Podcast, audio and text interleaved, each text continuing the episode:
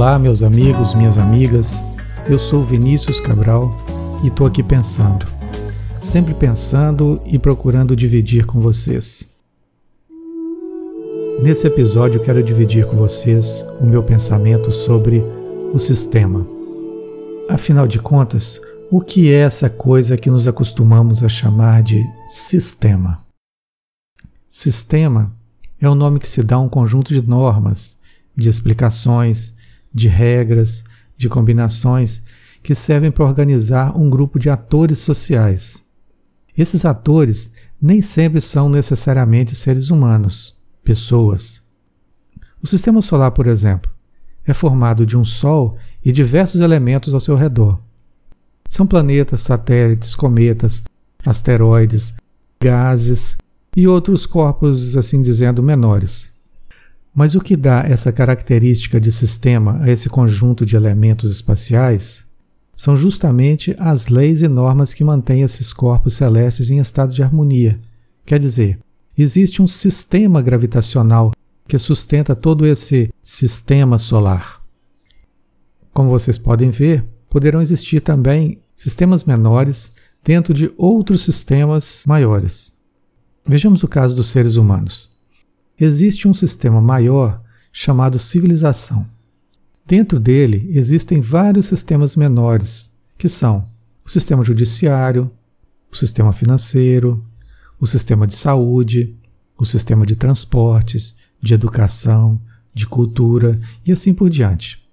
São inúmeros sistemas criados e vividos pelas pessoas do planeta ou da civilização.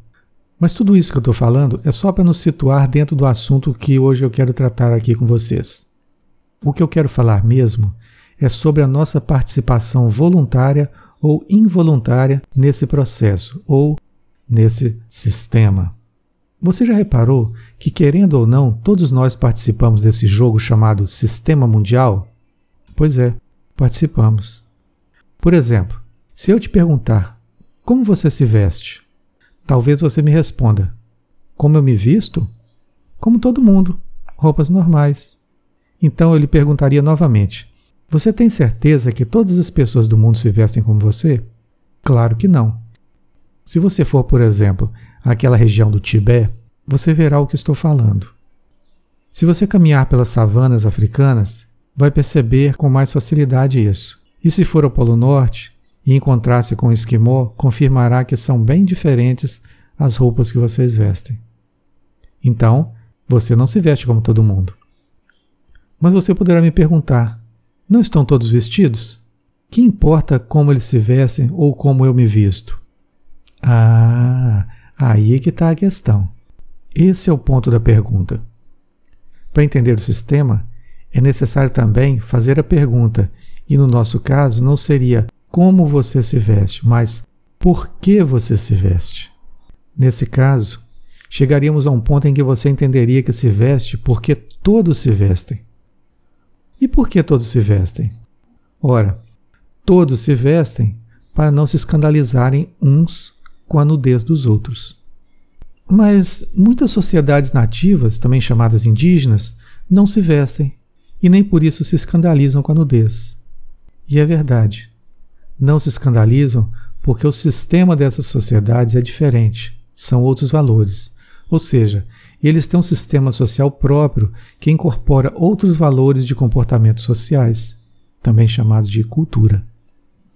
Perceba que em alguns lugares da sociedade mundial, chamada de civilizada, existem alguns lugares onde as pessoas podem andar nuas em público. Ali não há escândalo. Mas por que ali não há escândalo? É porque ali criou-se uma bolha, onde as pessoas que ali entram estão liberadas das normas do sistema. Ali naquela bolha de nudismo, o sistema não comanda, suas regras não valem, as crenças mudam, as leis não punem, a sociedade não critica, logo, o escândalo não existe.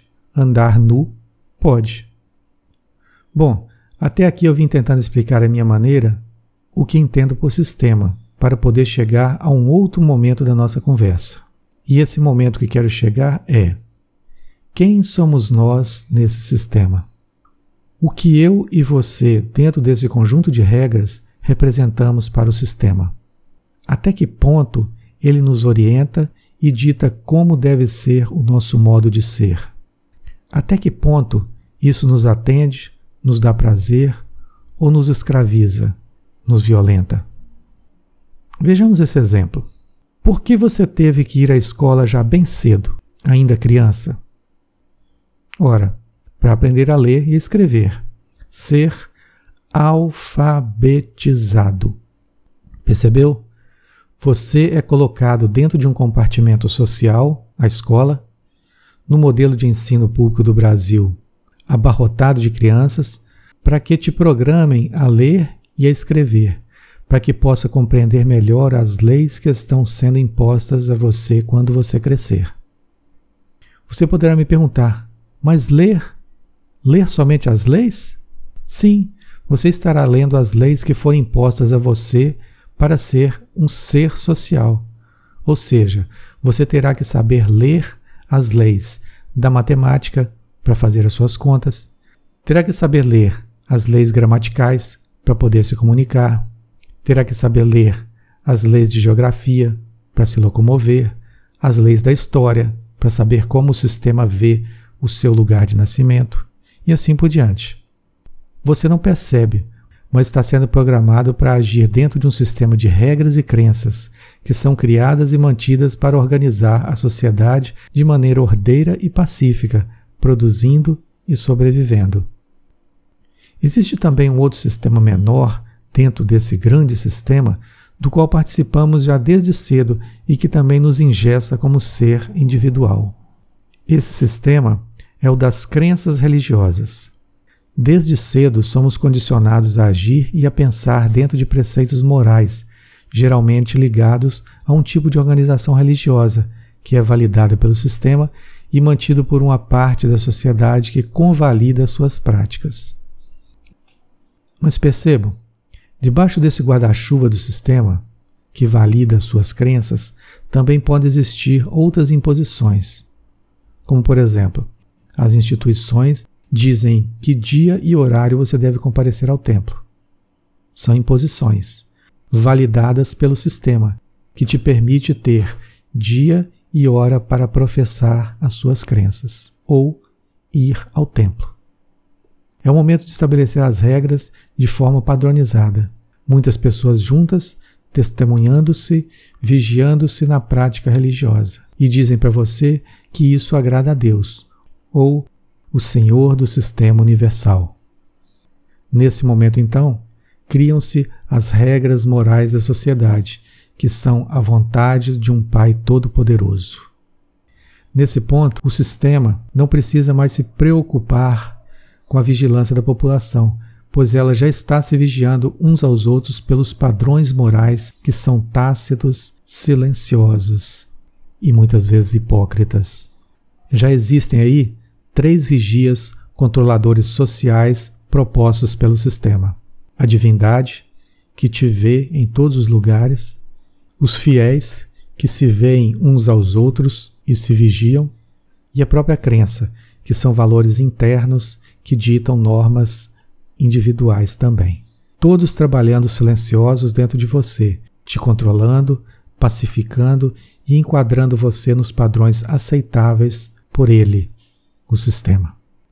Mas e a espiritualidade? Você poderia estar se perguntando nesse momento e diria: Eu sinto algo maior existindo nesse universo, algo que é maior do que tudo isso que você falou. Claro, e esse é o sistema natural, chamado de natureza. É um sistema completo, perfeito e imutável, que não está sujeito à intervenção humana e restabelece todos os equívocos cometidos ou provocados pelos seres humanos. E é sobre a existência desse sistema superior que eu quero chamar a atenção de vocês com essa nossa conversa. Quanto mais conseguirmos perceber e quanto maior for a clareza com que conseguimos enxergar essas coisas na nossa vida e constatarmos que elas acontecem, independentes da vontade de um sistema criado por seres humanos, maior será a nossa liberdade para viver, transitar e conviver nessa experiência como seres humanos atuais. Bem, se eu puder sintetizar tudo isso que falei até aqui em apenas uma frase, eu diria: não quero sugerir a você que seja contra ou a favor do sistema, mas que saiba que tudo o que você faz obedece a uma ordem que nem sempre te deixa livre para ser você mesmo. Pense nisso. Um abraço a todos. Continue acompanhando os nossos episódios e assine gratuitamente o nosso canal para receber as atualizações automaticamente.